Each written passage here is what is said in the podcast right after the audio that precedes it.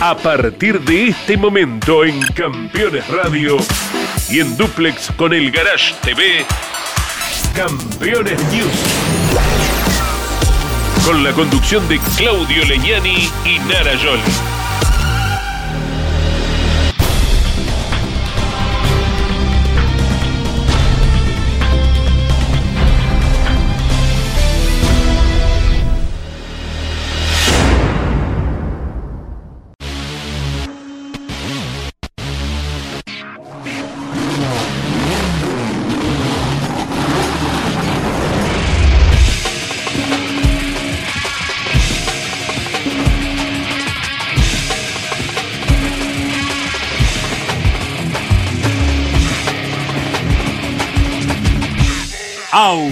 Auspician este programa Colcar, concesionario oficial Mercedes-Benz. Sancor Seguros, estamos.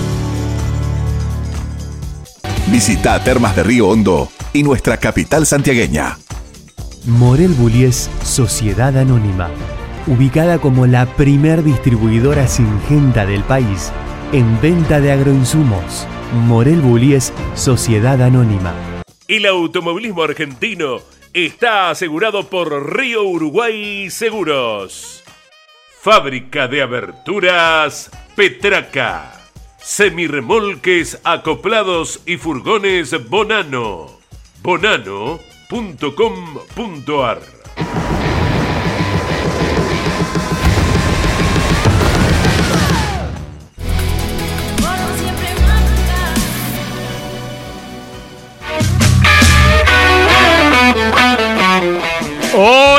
Hola, hola. ¿Qué tal amigos? ¿Cómo les va? Bienvenidos. Aquí estamos junto a Nara Carolina Jolie poniendo como cada semana este informativo Campeones News al aire para acercarles toda la información internacional, en este caso relacionada con el automovilismo, porque como ustedes saben hubo elecciones en nuestro país y no hubo actividad. Así, que bueno, Jolie, ¿todo bien? Muy bien, arrancamos con todo este programa, este programa imperdible, con la mirada un poco puesta afuera, pero la nota que vamos a ver a continuación en realidad fue nuestras pampas. Tal cual, exactamente. Fue una nota técnica realizada por Alberto Juárez. Tuvimos la oportunidad de presenciar una carrera de stock car brasileño aquí en nuestro país hace algunas semanas y el profesor Juárez que no pierde oportunidad para ir y acercarse al auto y eso es una belleza, dijo qué buen auto de turismo tenemos en nuestro país y allí estuvo el profe para hacerle la nota técnica. Claro, porque ¿Mm? vos lo ves, lo ves a Matías, ¿no? corriendo arriba uno de estos y ahora lo vas a ver por dentro.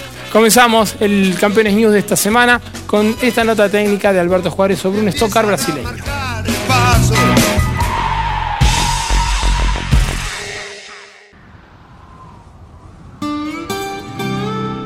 Hay una palabra que te contiene, que te hace sentir que todo va a salir bien. Los que trabajamos en Sancor Seguros la conocemos mejor que nadie.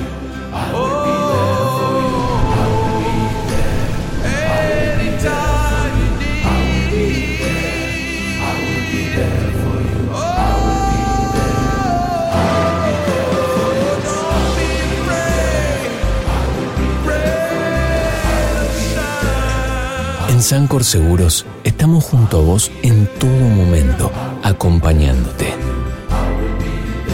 Sancor Seguros, estamos.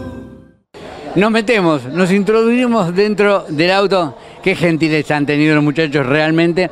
Fíjense, aquí el volante lo han extraído, va colocado, esta es la columna de dirección, tiene solamente una sola butaca bien desplazada hacia atrás en función de buscar digamos, una mejor distribución de peso, ya que aquí está el motor. La caja no está acá, ¿eh?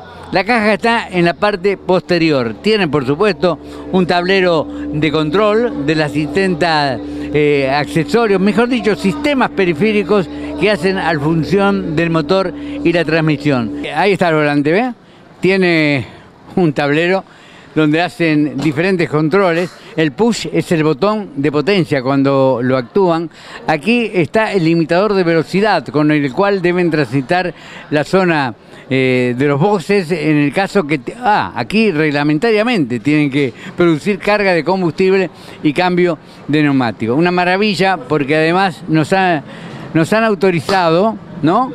Para que abramos la puerta posterior. Y ahora sí, lo tenemos a pleno Esto es lo que lo distingue al Stock Car como, para mí, el mejor auto de carrera de la categoría turismo.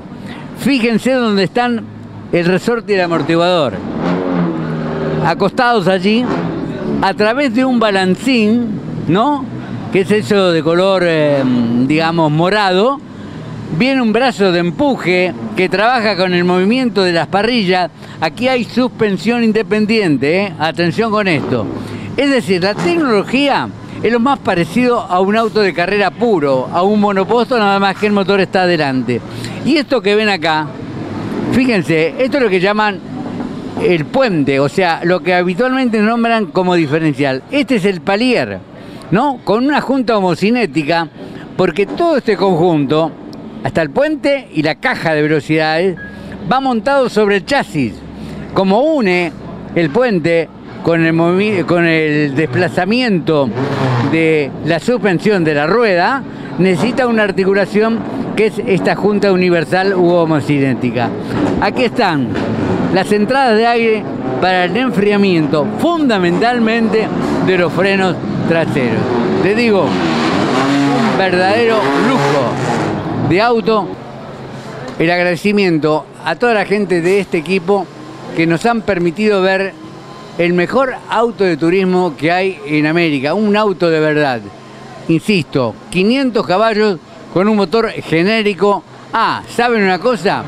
Van a revisión el primero, el segundo y el tercero. Una categoría muy bien hecha que además convoca ex pilotos de Fórmula 1. Encendido Príncipe lo tiene todo. Encendido Príncipe Moreno, Morón y General Rodríguez. Tratamos de explicar por qué son los mejores autos de turismo eh, de América. Fíjese, en este caso el motor está prácticamente insertado dentro del habitáculo. Ahí alcanza a verse la tapa de válvula, fíjese, el motor está totalmente detrás del eje delantero. Siempre en un auto de carrera conviene que los pesos estén en la línea entre el eje delantero y el eje trasero para que no influyan en, la, en el traslado, en la transferencia de curva como un voleo. Tienen suspensión independiente. Mostramos, ahí tienen prácticamente un brazo triangular, muy parecido a los TC, otro inferior también, pero no va el resorte y el amortiguador allí. Va, en este caso, con un perno de empuje que está utilizado prácticamente sobre una de las parrillas.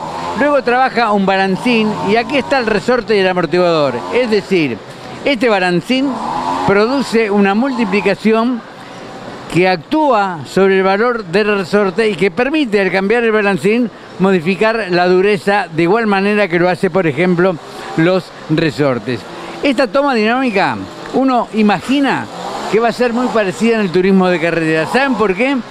Porque el TC ya anunció que no va a estar por encima del capot. Entonces, la entrada de aire está en este sector. Viene a, un, eh, a una cámara, digamos, general, de allí se desplaza hacia lo que se le dice habitualmente el pleno. En este pleno hay una mariposa, tipo mariposa de acelerador, con un comando electrónico, porque estos autos de tocar tienen un botón de potencia, pero en lugar de actuar sobre una parte electrónica, son mecánicos. Hace que la mariposa que va en este sector, por ejemplo, cuando está pleno la mariposa está totalmente abierta y cuando trabajan sin el botón de potencia está a un 75%. Las potencias cuando trabajan sin la plena, 430 caballos. Cuando van, digamos, con todo, son 500 caballos. Tienen 60 segundos de aplicación, 60 segundos también, digamos, de intertiempo. Acá en Buenos Aires es prácticamente una vuelta sí, una vuelta no, una vuelta sí, ¿no? De estos elementos. En este sector va instalado todo el conjunto de los intercambiadores de calor. Es decir, lo que eh, habitualmente llamamos radiadores, que en este caso al no haber turbo se limitan al líquido refrigerante del motor y también al aceite, cuyos depósitos están de uno y otro lado, porque por el, motor este no es eh, de 4 ni de 6, es de 8 cilindros. Lleva 4 y 4. Intentamos ver también el interior de este auto. Campeones, la revista de automovilismo. La victoria de Germán Todino en San Nicolás. Análisis y detalles del turismo carretera y su Copa de Oro. Las últimas novedades de la Fórmula 1. El gran espectáculo del turismo nacional en La Pampa. Presente y futuro de Colapinto y Barrone. A 30 años del último título de Traverso en TC2000 y mucho más. Campeones, reservala en todos los kioscos del país o adquirila en formato digital.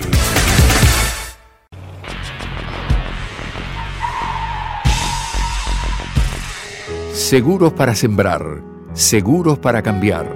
Silo Bolsa Seguro, una solución única en el mercado brindada por Río Uruguay Seguros, IOF y Prosegur. Monitorea a distancia el estado de sus granos con una cobertura que ampara los daños causados por incendio, rayo, explosión y pérdidas por robo, huracán o granizo. Llegó la solución para un campo más seguro. Para más información, llama al 0800 555 5787 o comunícate con tu productor asesor de seguros.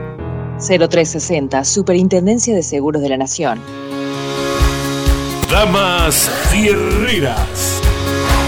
El espacio semanal de las mujeres en Campeones Radio. Para conocerlas y descubrir cómo viven desde su lugar la pasión del deporte motor. Damas Fierreras. Con la conducción de Mari Leñani. Se estrena cada martes a las 9, repitiendo los miércoles a las 21, los jueves a las 15 y los sábados a las 13 por Campeones Radio. Todo el automovilismo en un solo lugar. Presentan este momento Así también se llevan perros y gatos. Aprendamos más de ellos. Tu mascota sabe. Papiertei, distribución nacional, distribución en autopartes, herramientas, inyección diésel y equipamiento de diagnóstico.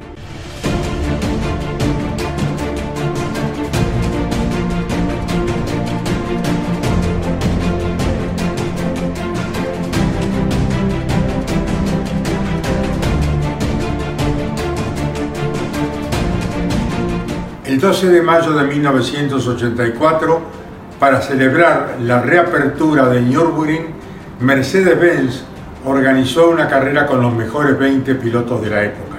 Allí, con los autos nuevos, la denominación 190E, estuvieron 20 pilotos y sorprendió a todos que por aquel entonces era el jovencito Ayrton Senna que se adjudicó la competencia. Participó, claro está, nuestro Carlos Alberto Reutemann, quien fuera segundo en la prueba de clasificación y tercero en la carrera que ganó Ayrton Senna. La carrera de campeones disputada en Nürburgring en 1984 fue celebrada como parte de los festejos que se organizaron para la reinauguración del histórico circuito alemán, que no tenía automovilismo desde el famoso accidente de Lauda en 1976.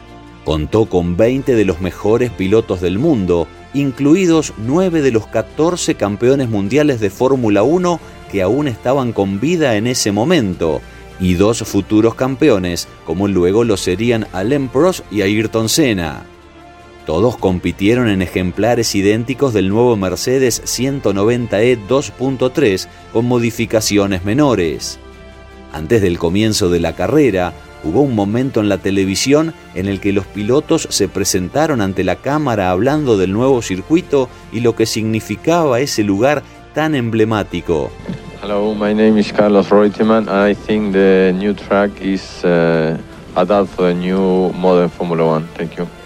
Increíblemente, la transmisión oficial no captó el inicio de la competencia debido a los discursos demasiado largos de las autoridades.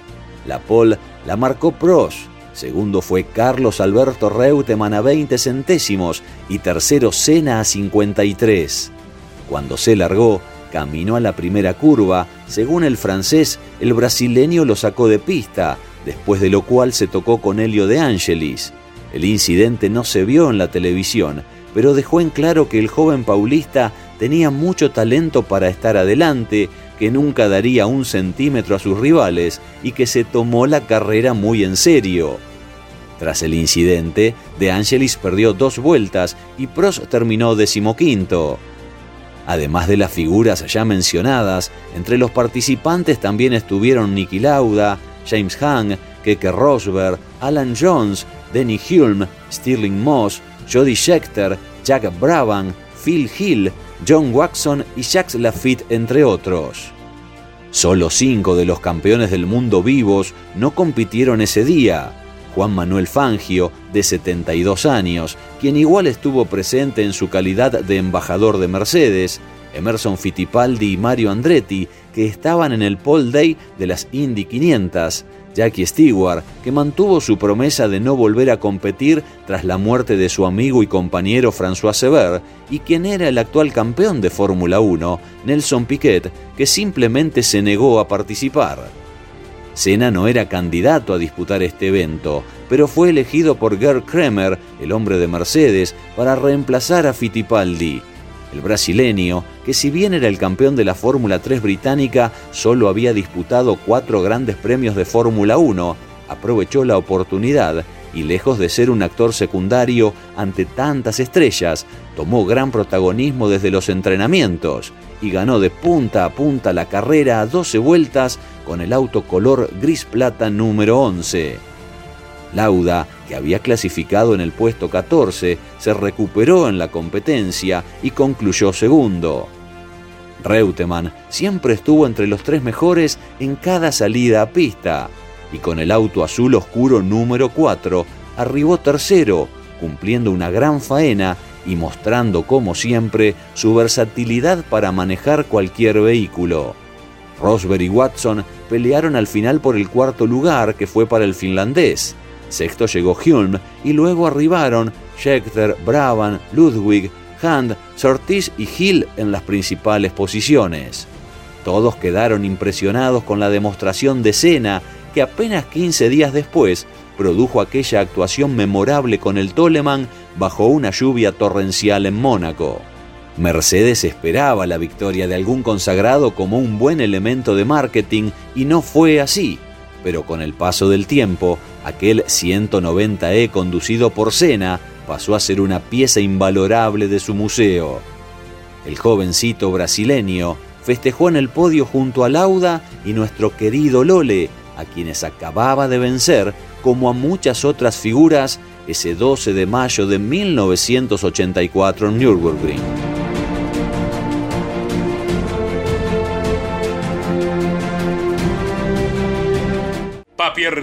Distribución nacional, distribución en autopartes, herramientas, inyección diésel y equipamiento de diagnóstico.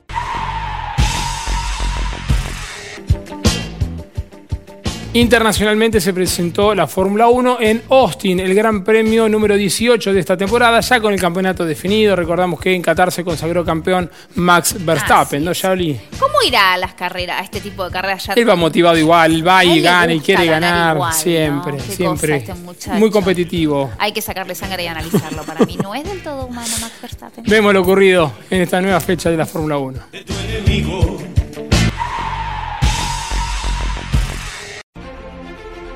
Editorial Campeones presenta Reutemann Eterno, un recorrido completo desde su infancia hasta su consagración en los circuitos del mundo. 300 páginas con cada detalle de su trayectoria. Una obra única. Reutemann Eterno, biografía homenaje, exclusivo de Campeones Libros. Max Verstappen logró la victoria en el Gran Premio de Estados Unidos disputado en Austin, a pesar de haber largado sexto. Charles Leclerc con la Ferrari logró la tercera pole del año y partió adelante, pero en el inicio lo superó Lando Norris. El tricampeón mundial, quien ganó el sábado la carrera sprint, fue progresando a pesar de un inconveniente con los frenos que no fue impedimento para concretar el avance en la fila india y al cumplirse justo la mitad de la carrera, 28 vueltas, alcanzó el liderazgo al superar al McLaren de Norris quien junto a Leclerc y también a Lewis Hamilton fueron los principales protagonistas durante la primera parte, donde también asomó en un momento Carlos Sainz. Verstappen sostuvo un buen ritmo, aunque finalmente llegó asediado por Hamilton, quien en los últimos giros se acercó peligrosamente tras dejar atrás a Norris cuando éste fue perdiendo rendimiento en su auto y quedó tercero. Ferrari completó la competencia americana con Sainz cuarto y Leclerc sexto, porque en el final también fue superado por Checo Pérez, quien se ubicó quinto al momento del banderazo. Pero luego de terminada la carrera, en la revisación técnica hubo novedades, porque los coches de Hamilton y Leclerc presentaron problemas para cumplir los límites del espesor de las planchas del piso, y si bien hay tolerancia por el desgaste, la sobrepasaron y fueron excluidos. Así, Detrás del vencedor Verstappen quedó segundo Norris, tercero Sainz, cuarto Pérez, quinto Russell, sexto Gasly y luego se clasificaron Stroll, Sunoda, Albon y Sargent. Verstappen concretó su triunfo número 50 en la Fórmula 1, el décimo quinto de la temporada y el tercero consecutivo en el circuito de las Américas de Austin. Cifras impactantes del neerlandés de apenas 26 años.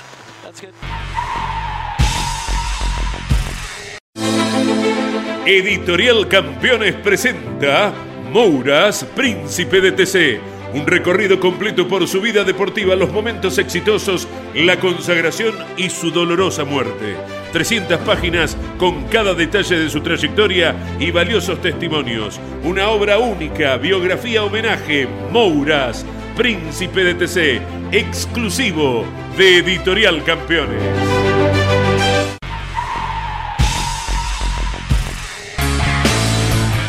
Motor informativo internacional, nos vamos a estar ocupando ahora del MotoGP y su presentación, el Gran Premio de Australia y también corrió el NASCAR. Así es, el NASCAR en Miami. En Miami, en Hopkins. Lo vemos, dale.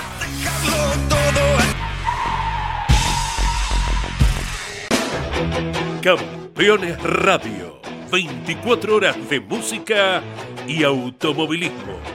Campeones Radio, la evolución de la radio. Un final extraordinario tuvo el Gran Premio de Australia de MotoGP, que logró finalmente el francés Johan Sarko, quien tomó la punta cuando transitaba la última de las 27 vueltas tras superar a Jorge Martín, su compañero de equipo en el Pramac Racing. El español había logrado la pole y encabezado la prueba durante todo el desarrollo, pero la puesta a punto elegida, con una goma más blanda atrás, le hizo perder ritmo en el final por un desgaste prematuro. Zarcó quien había clasificado quinto, fue progresando en la carrera, la cual fue adelantada para el sábado, invirtiendo el orden con el sprint que se programó para disputarse el domingo ante el adverso pronóstico del tiempo que estaba previsto y que obligó a las autoridades a realizar este enroque de carreras. De hecho, luego el sprint no pudo disputarse. El francés dio cuenta de Martín y consiguió ganar por primera vez en la categoría mayor tras 120 carreras. Fue 1-2-3 de Ducati porque arribó segundo el campeón Francesco Bagnaia y tercero Fabio Di Gian Antonio.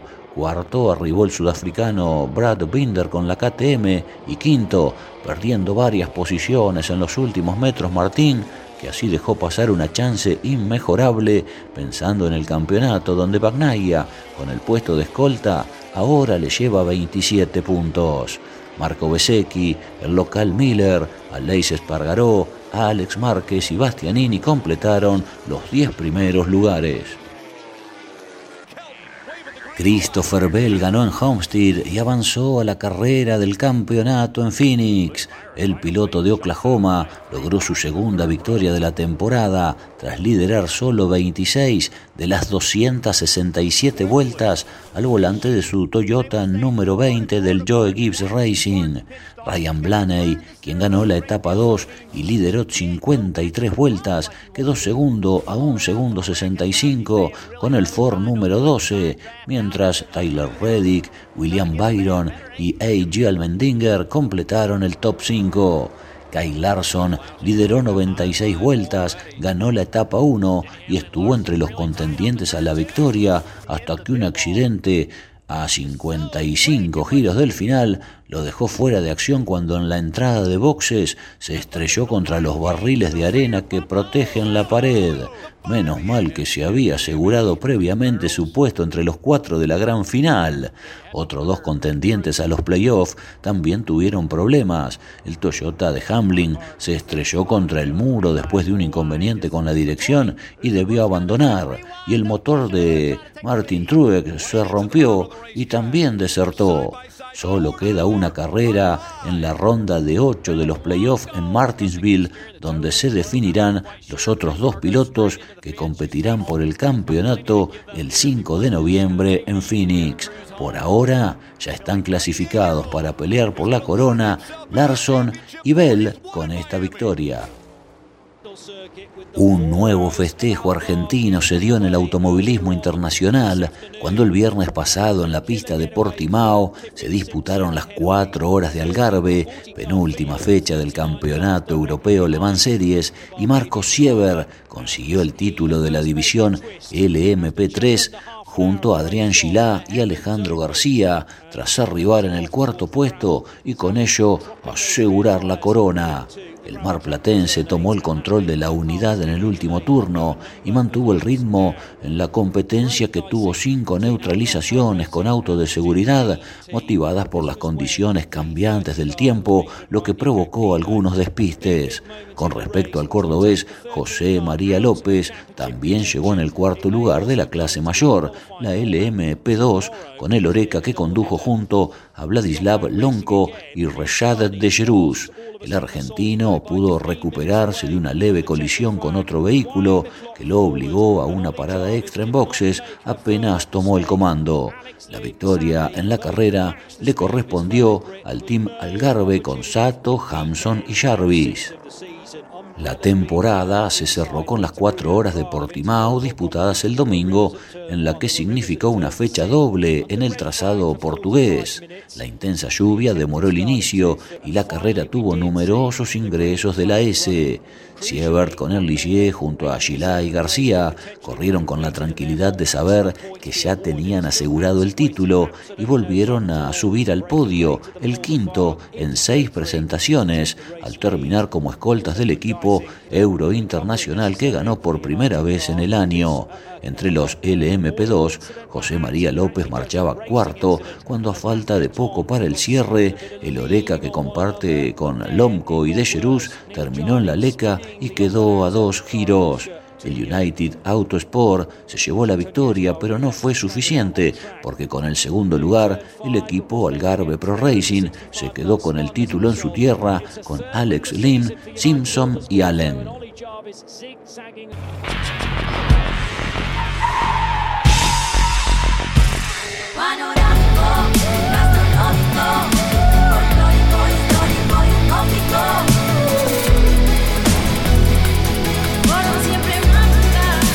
Agencia Córdoba Turismo, Gobierno de la Provincia de Córdoba. Turismo Nacional.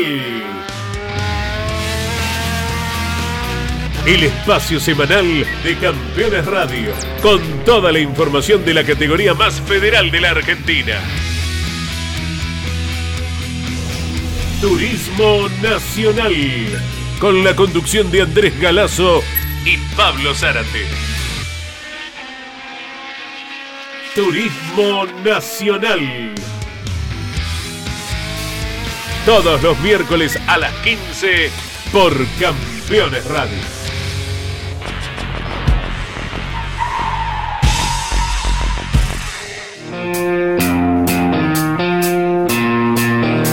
como siempre bajo la dirección de Charlie, acá estamos en Estudio Cero. Vamos a ver la segunda parte de la nota técnica del profe del Estocar, Narita, ¿te Así parece? es. Tomen ideas. Mm. Tomen. Después, después le caen al mecánico de su barrio, de su comida. Yo vi esto en el Estocar. Pónemelo en el Siena. vale, lo vemos.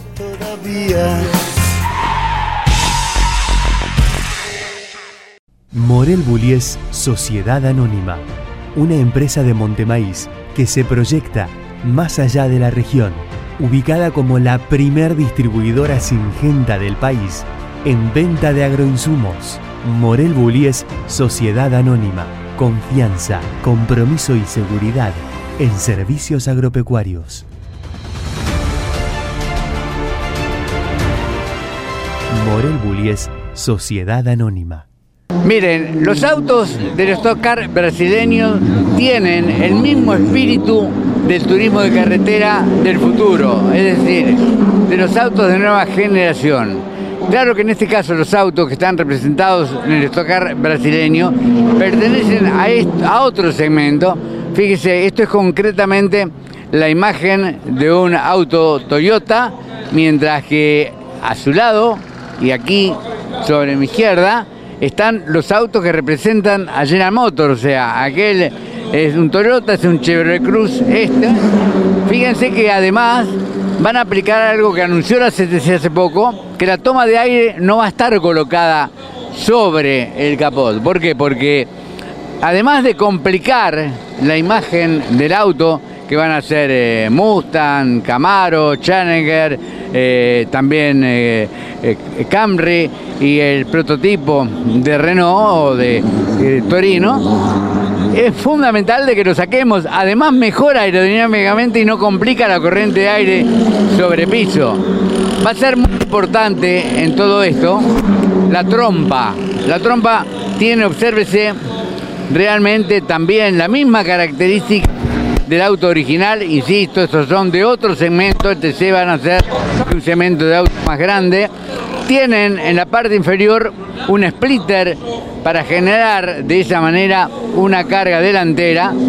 Y vemos que los pasarruedas, ¿no? Tanto el delantero como el trasero, que tienen un reconocido trabajo porque esto no está en el auto de calle, pero evidentemente para poder alejar las ruedas más anchas es una cosa obligada, ¿no? Y tienen una salida que en los autos brasileños está reglamentada en el área y en la cantidad. Ese es el caso de la rueda delantera, este es el caso del pasarrueda trasero estudiado anímicamente. Miren, este auto tiene un alerón de verdad. ¿Por qué un alerón de verdad? Porque el ala, que es esta, está desplazada notablemente de la carrocería, de manera tal que el efecto de diferencia de presión que produce la carga está realmente en relación al piso y no sobre la carrocería que no actúa. En este caso sí, la carga va a depender de la que produzca el ala, el ala concretamente, fíjese que es plano totalmente y el brazo de palanca que va desde el centro de la rueda hasta el centro del alerón. Está por otra parte un pequeño garner que es el que utilizan para mm, aumentar, por así decir, la carga, pero el ala no tiene casi resistencia aerodinámica, sí la tiene este pequeño perfil que de acuerdo a la altura en este sector va a depender la carga como así también lo que tiene que ver con la resistencia aerodinámica. Fíjese, por ejemplo, hay aquí ingreso de aire al interior, una tomanaca aprovecha el aire laminar que genera una variación de presión, genera, digamos, de aquel lado un vacío. Pero como esa variación de presión acá tiene menos superficie, acá tiene más, la fuerza que se genera es acá mayor, es vacío de presión y va hacia adentro para provocar la aireación de, digamos, del habitáculo. Lo mismo ocurre con esta parte. ¿Eh? Fíjese, esta es la entrada de aire a los frenos posteriores de este auto, del Stocar brasileño. Hay una variación de área siempre en este caso, que es la que produce. Miren, estas son las tomas, porque tiene una eh, refrigeración anterior y posterior. Detalle que tiene este auto del Stock Car brasileño, sin duda, y me atrevo a definirlo por el sistema de suspensión, por la característica de instalación del motor, es el mejor auto de carrera de América, incluido el NASCAR. Nada más que el NASCAR tiene una particularidad, tiene motores de potencia de hasta 700 caballos. Este tiene con plena 500 caballos. Aplicado el sistema de botón de potencia, tiene 60, 70 caballos menos. Descubrí la magia de nuestra ciudad. Si buscas un fin de semana de relax absoluto, una escapada en pareja o unas vacaciones familiares, Termas de Río Hondo tiene todo lo que necesitas. Te esperamos con la calidez y la hospitalidad que nos caracteriza. Visita Termas de Río Hondo, Gobierno de Santiago del Estero. Industrias Ruli. Tecnología en el tratamiento de semillas. Casilda Santa Fe. El salteño Luciano Benavides logró el Campeonato Mundial de Rally Raid cerrando un 2023 inolvidable. El piloto que representa Oxbarna culminó segundo en Marruecos, sellando su cuarto podio en cinco fechas en la categoría de motos y desactivando de ese modo las posibilidades de Toby Price, quien con su KTM ganó la carrera, pero no pudo doblegar al argentino en el certamen. La extraordinaria última etapa que hizo Benavides abriendo pista le permitió terminar con cuatro puntos de margen a su favor en el Mundial. De hecho, al salteño de 28 años le alcanzaba el tercer lugar y en la última jornada superó a Ross Branch para culminar segundo. El camino hacia el título comenzó con el Dakar donde fue sexto, luego vinieron los segundos puestos en Abu Dhabi y en el Sonora Rally, más tarde el triunfo en el desafío Ruta 40 de Argentina y ahora el segundo lugar en Marruecos. La victoria de Price, luego de casi 16 horas cronometradas, fue por 3 minutos 54 sobre Benavides y por 5 minutos 8 segundos sobre el chileno Pablo Quintanilla. Finalmente Branch fue cuarto en la general a 5.38 y quinto Ignacio Cornejo. El tercer piloto que llegó a la cita final con chances de luchar por el torneo, Adrián Van Beveren, culminó la competencia sexto. Nasser Latilla se consagró campeón de la división mayor de autos. La carrera quedó en manos de Yazid Al-Raji, mientras que el argentino Orly Terranova se dio el gusto de vencer en la última etapa. Otro argentino de gran labor fue Juan Cruz Jacopini, que tuvo un problema mecánico en el último día y se retrasó al cuarto lugar de la general. Sin embargo, el joven mendocino quedó tercero en el campeonato, detrás de Alatillá y Al-Raji y superando a Sebastián Loeb. Seth Quintero logró la corona en la categoría de prototipos ligeros, donde el mejor argentino fue David Chile, con el octavo lugar en el torneo mundial y el sexto en el rally marroquí. Entre los cuatriciclos venía ganando con holgura Manu Andújar, pero un inconveniente mecánico lo llevó al abandono. Compartimos con ustedes ahora el testimonio del flamante campeón del mundo en motos, Luciano Benavides. La verdad que estoy inmensamente feliz todavía. No momento en el cuerpo prácticamente la, felicidad de este momento de despertarme hoy cuando, cuando llegué aquí a Argentina en el vuelo, vi la medalla dije, bueno, llego siendo el primer argentino campeón del mundo, fue como único, la verdad que, que único.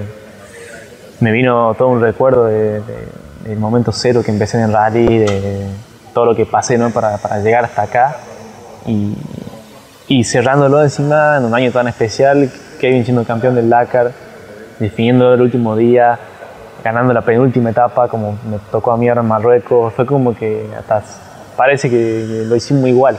Eh, y son los dos títulos más grandes que hay en nuestro deporte, así que que los dos lo hayamos logrado creo que no, todavía es, impensado, ¿no? es histórico y ojalá que se pueda volver a repetir, pero la verdad que es muy muy bueno para el deporte. Pasaron seis años así en un momento cuando, cuando me dijeron que era campeón del mundo y me entró ese alivio en el cuerpo, como me saqué una, mochila encima y, se me cruzaron todos los pensamientos ¿no? de cuando empecé, que, lo, que veía prácticamente a los pilotos de adelante inllegable o imposible, que por ahí uno piensa que, que son casi, no sé, imposibles de ganarle, inllegable, ¿no? Entonces se me cruzó todo eso, las lesiones, los momentos que tuve que pasar de, hasta de no saber si iba a volver a correr el Dakar, porque también por contrato y demás no venía teniendo buenos resultados, un montón de cosas que no fueron fáciles hasta acá. Y, cuando pasé esa línea meta y me dijeron que era campeón, nada, fue, fue pasar todo eso en un, segundo y, mirar para atrás y decir, no me arrepiento de nada. Los pilotos de elite del rally estamos rotos enteros, todos. No hay uno que camine derecho, prácticamente. si no mira bien, no hay ninguno que camine derecho. Toby Price creo que tiene 32 huesos rotos, yo tengo más de 10, Kevin también. Entonces, tener un año entero sin complicaciones, sin lesiones, terminando toda la carrera, es difícil. Entonces, Marruecos, con lo que significaba encima, con la tensión, la presión que había por el campeonato mundial, sabíamos que el riesgo era el doble. Entonces, bueno, tenerlo a Kevin ahí apoyándome desde afuera eh, fue, fue bueno, muy bueno. Ahora relajarme un poco. Quiero unos días para soltarme un poco, descansar. Y de ahí de vuelta a, trabajar a full porque el Dakar está a nada, son los meses más, más importantes y si bien estoy muy bien físicamente y demás, como recién decía, capaz que tengo que, que ir a la cirugía por la espalda por una, una, hernia de discos que tengo que me estaba molestando bastante. Lo veremos y, después queda un test en Estados Unidos con el equipo a poner a, a punto una moto definitiva para, para el Dakar y bueno, no mucho más a ya viajar. Fin de, fin de año, después de Navidad, seguramente nos estaremos yendo. Esta igual me la dieron ahora, la original con mi nombre, me la dan en Suiza el 2 de diciembre, eh, con todos los campeones del mundo film, de motocross, bueno, enduro, toda la disciplina. Así que bueno, va a ser un momento también único de poder ir ahí. Y bueno, para despedirme agradecerle a, a todas las personas que hicieron posible este sueño y, bueno, ahora disfrutar. Gracias.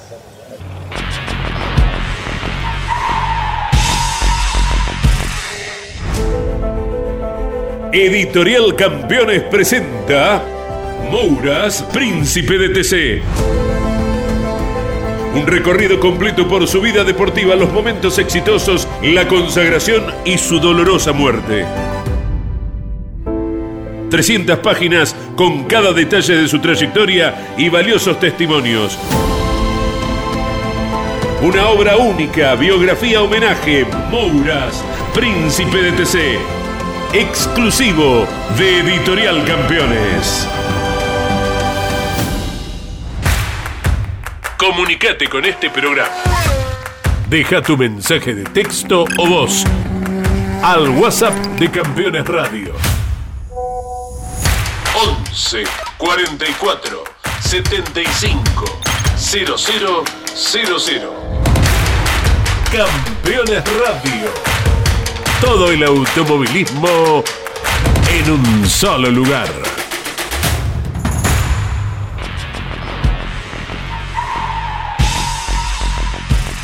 Ahora que estoy vacío. Ya nos vamos a estar ocupando del TCR que se presentó en Velocidad, pero antes Narita Jolie tiene algo para comentar. En el marco de los festejos de los 60 años de campeones queremos que seas parte y por eso te invitamos a que te anotes en el campeonato de Sim Racing. Exactamente. Tenés toda la info en nuestras redes en arroba campeonesnet y también en Autódromo Virtual que es arroba AV Autódromo Virtual. AV Autódromo. AV Autódromo, E AV Autódromo, B corta, obviamente de virtual y si no también tenés la información en nuestras redes. Anotate, tenemos un jurado de que va a estar opinando.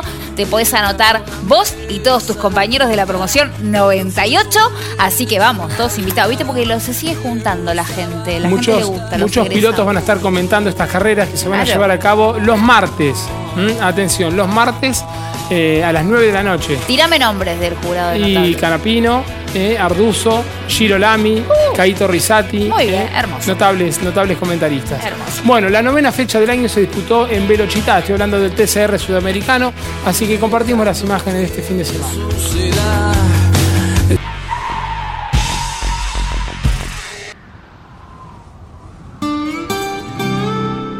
una palabra que te contiene, que te hace sentir que todo va a salir bien. Los que trabajamos en Sancor Seguros la conocemos mejor que nadie.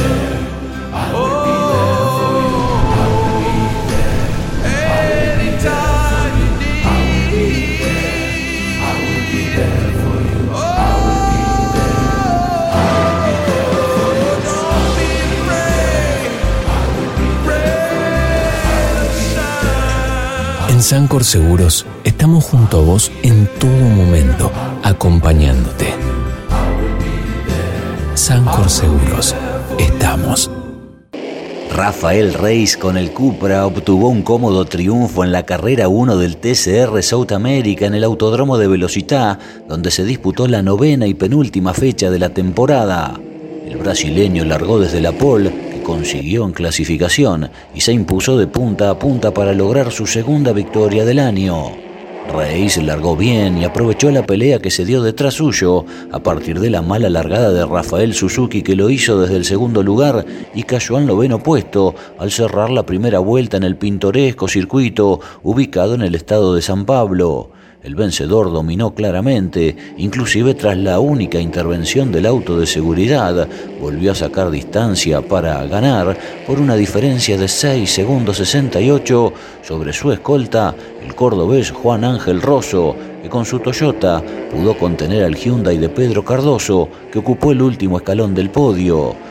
Reis, que esta temporada había vencido en la carrera de endurance en Termas de Río Hondo en pareja con Jorge Barrio, sumó su quinto triunfo en 43 carreras dentro del TCR e igualó a Ignacio Montenegro como máximo ganador en la historia de la categoría. Muy meritorio lo de Rosso, porque había largado desde la sexta posición y batalló fuerte con Montenegro. Justamente Nacho culminó cuarto, el mismo lugar desde el cual había largado. Quinto fue Fabián Gianantuoni y sexto Diego Núñez, en tanto el mendocino Bernardo Llaver, que estaba quinto gran parte de la carrera, tuvo un problema en la suspensión y perdió dos lugares en la última vuelta para terminar séptimo. Octavo concluyó Manu Zapag, noveno Suzuki y décimo el uruguayo Casela. El equipo W2 Pro GP se llevó todo porque Galí Dosman con el otro Cupra se quedó con la segunda competencia y alcanzó su segundo triunfo en la categoría, aunque el primero en soledad, porque el otro fue en pareja con Felipe La Pena en la carrera de endurance en Interlagos. El brasileño partió octavo por la inversión de grilla para los 10 primeros de la clasificación y ya estaba quinto al cabo de la primera vuelta. Luego aprovechó los retrasos de Jean Antoni y Casagrande, después superó a Javert y finalmente, en el decimotercer giro, a 5 del final, doblegó a Guillermo Reich, que había partido adelante con el Peugeot 308. A partir de ese momento, Osman se encaminó a una clara victoria. Tal como sucedió en la carrera inicial, el Colo Rosso y Cardoso subieron otra vez al podio, aunque en este caso invirtiendo posiciones, porque el brasileño que largó sexto fue segundo, mientras que el argentino concluyó tercero tras partir quinto.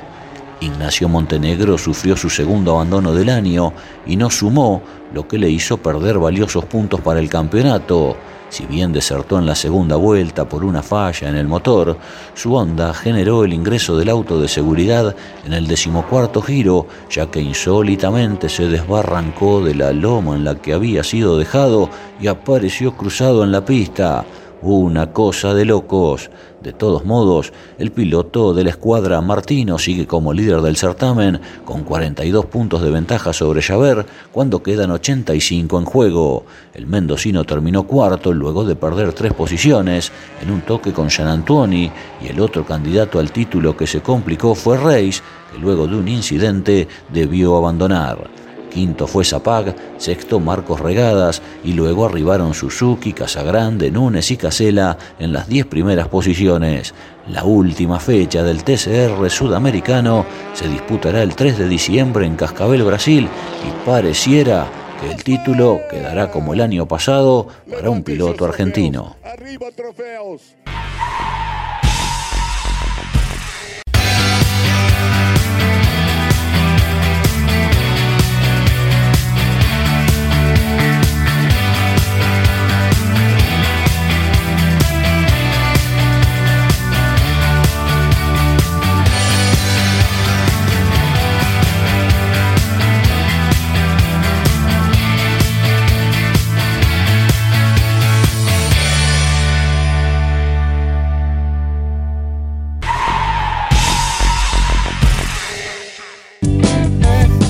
Bien amigos, hasta aquí llegamos con el Campeones News de esta semana. Les recordamos que el próximo fin de semana estará corriendo el Turismo Carretera en el Autódromo de Rafaela, en el Templo de la Velocidad, en la provincia de Santa Fe. Allí estará el equipo Campeones transmitiendo con cabina nueva, eh, con el estudio móvil Carlos Alberto Leñani que estaremos estrenando si Dios quiere. Estará corriendo el TC Pista también. Corre la Fórmula 1, el Gran Premio de México, corre el MotoGP en Tailandia y correrá el NASCAR en Martinsville. De todo esto nos vamos a estar ocupando el martes de la semana que viene aquí en Campeones News. Nos vamos nosotros, llegan los grandes campeones, eh, con Cocho, con Yoyo, con Reyes y con Guerra. Y les recuerdo que todos los lunes Jorge Leñani está con Mesa de Campeones y Caito Leñani de Winifreda con Historias de Campeones. Hermoso. Y a todos les recordamos nuestra web, la más completa y la más visitada, campeones.com.ar, nuestras redes, arroba campeonesnet y las nuestras también, obviamente, arroba Claudio Leniani, arroba Clau Leniani, eso depende de la red, y yo soy arroba Narayo. Gracias por su compañía. Si Dios quiere, nos reencontramos dentro de siete días. Chau. Hasta la semana que viene. En este viaje todo lo podrás hacer. Andarás bien por la 66.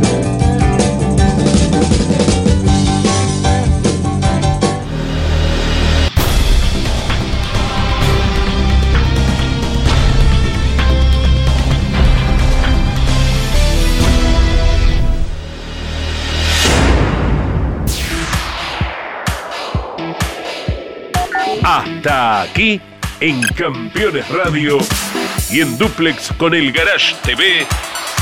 Campeones News. Con la conducción de Claudio Leñani y Nara Joli. Campeones Radio. Una radio 100% automovilismo.